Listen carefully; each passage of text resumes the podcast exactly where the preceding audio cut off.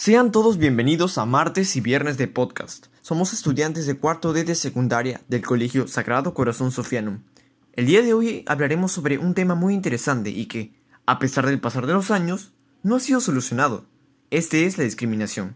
Los integrantes que conforman este grupo son Juan Diego Reategui, Adrián Luyo y quien les habla, Mateo Suárez. Esperamos que sea de su agrado, relájense y disfruten.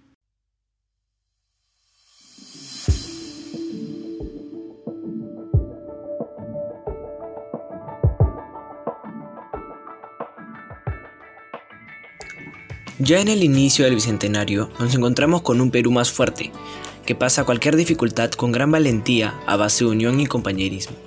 Sin embargo, aún siguen existiendo ciertas problemáticas en la comunidad, más que nada los que respecta al racismo y al clasismo, lo cual en su mayoría son consecuencias de la escasez educativa en cuanto a valores se trata. Principalmente el respeto, ya que este es indispensable para el buen trato hacia los demás, permitiéndose reconocer, aceptar, apreciar y valorar las cualidades del prójimo. Este es un ideal que ayudará a llevar a cabo un adecuado desarrollo de la sociedad. Debemos seguir fortaleciéndolo ya que este permitirá paz y una sana convivencia entre todos. Coincido contigo, en cuanto al racismo, es verdad que por cultura somos una nación sujeta a un lenguaje bastante diverso, lo cual a veces llega a ser malo. En muchas ocasiones normalizamos el empleo de algunos términos peyorativos, Puede ser que seamos todos diferentes, en cierto sentido, pero eso no da necesidad de tratarnos de maneras que no son las adecuadas. Tal cual lo que mencionas, Mateo. Asimismo, según los resultados de la encuesta nacional realizada por el Ministerio de Cultura, revelaron que un 81% de peruanos está de acuerdo en que somos un país racista, pero solo un 8% son los cuales se consideran a sí mismos como tal. Cierto, Juan Diego. Qué mal que en su mayoría los peruanos le echemos la culpa a la sociedad en vez de ser capaces de asumir la nuestra. Por ejemplo, en cuanto a la población indígena, un 59% de la quechua y aymara es discriminada, un 60% de la afroperuana y un 67% de la amazónica. Entonces, ¿es acaso un 8% de la población la que va de región en región discriminando? No lo creo. Sin duda alguna, a veces los peruanos somos un poco hipócritas. Por cierto, si no me equivoco, la discriminación lleva consigo muchas consecuencias, ¿verdad? Sí, es verdad. Según The Conversation, el racismo afecta a las personas causándoles trastornos mentales que incluyen depresión, baja autoestima, altos niveles de estrés, ansiedad, insatisfacción con su propia vida y hasta incluso intentos de suicidio. Es por ello que si has sido víctima o conoces a alguien que sufra de racismo, lo correcto sería que busquen la ayuda necesaria para así prevenir todos estos posibles males. Claro, y con lo importante que se sabe que es la salud mental hoy en día, se entiende que cada vez se realizan más llamados a las autoridades a considerar sanciones más fuertes contra la discriminación racial.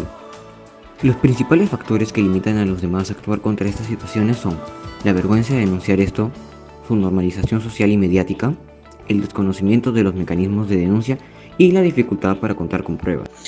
Luego, en cuanto a las principales razones por las que se discrimina están el nivel de ingresos con un 32%, la vestimenta con un 25%, la forma de hablar con un 26%, rasgos físicos con un 21% y el color de piel con un 19%. Y en los sitios donde más ocurre esto es en los hospitales con un 22%, comisarías con un 19% y en las municipalidades con un 14%. Sí, pues Juan Diego, Aún no comprendo cómo es esto posible. Es por eso que, hoy por hoy, debemos tener claro que algunos son más resistentes y otros más frágiles. Es por eso que lo mejor sería saber con quién nos bromeamos mediante estos tipos de lenguajes o gestos, aunque lo ideal sería simple y llanamente dejar de hacerlo, para eludir el daño de la integridad de nuestro prójimo.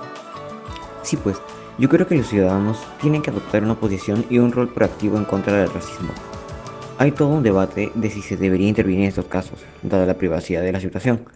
Pero siendo que se trata de los derechos humanos lo que se está siendo vulnerado, creo que no debería haber una oposición a accionar en contra de este. Concuerdo completamente contigo. Bueno, dejando de lado el racismo, pasemos al clasismo en el Perú. Este consiste en ese sentimiento de superioridad, el cual no se suscita por el color de piel o por la raza, sino que por el estatus social y formas de ingreso. Esta clase de discriminación se ha vuelto muy común en estos años. Les aseguro que todos los peruanos por lo menos una vez en nuestras vidas hemos vivido o presenciado un acto de clasismo. Exacto, Mateo. Hemos de recordar que, Si bien el poder adquisitivo puede darte ciertas comodidades o abrirte algunas puertas, este no nos da la potestad de estar por encima de los demás, pues, en lo que respecta a dignidad, todos nacemos mereciendo el mismo trato y oportunidades. De acuerdo contigo, Adrián.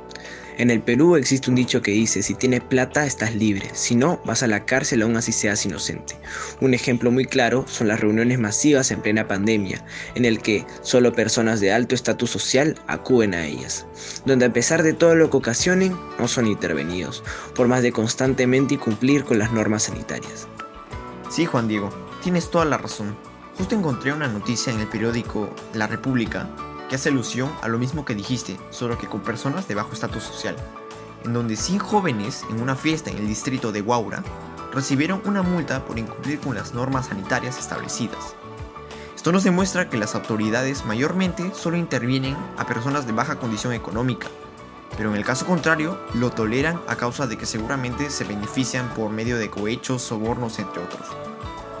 Sí, pues, el racismo y el clasismo son problemas que se construyen desde casa, los padres tienen el deber de formar a sus hijos para ser ciudadanos correctos e íntegros.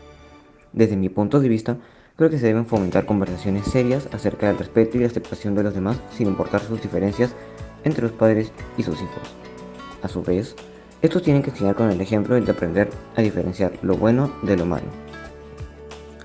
Igualmente, es necesario que las instituciones educativas les enseñen a sus estudiantes a poder mantener un ambiente adecuado y sin ofensas, porque luego en un futuro es muy difícil volver a cambiar los pensamientos de un hombre hecho y derecho. Claro, Juan Diego.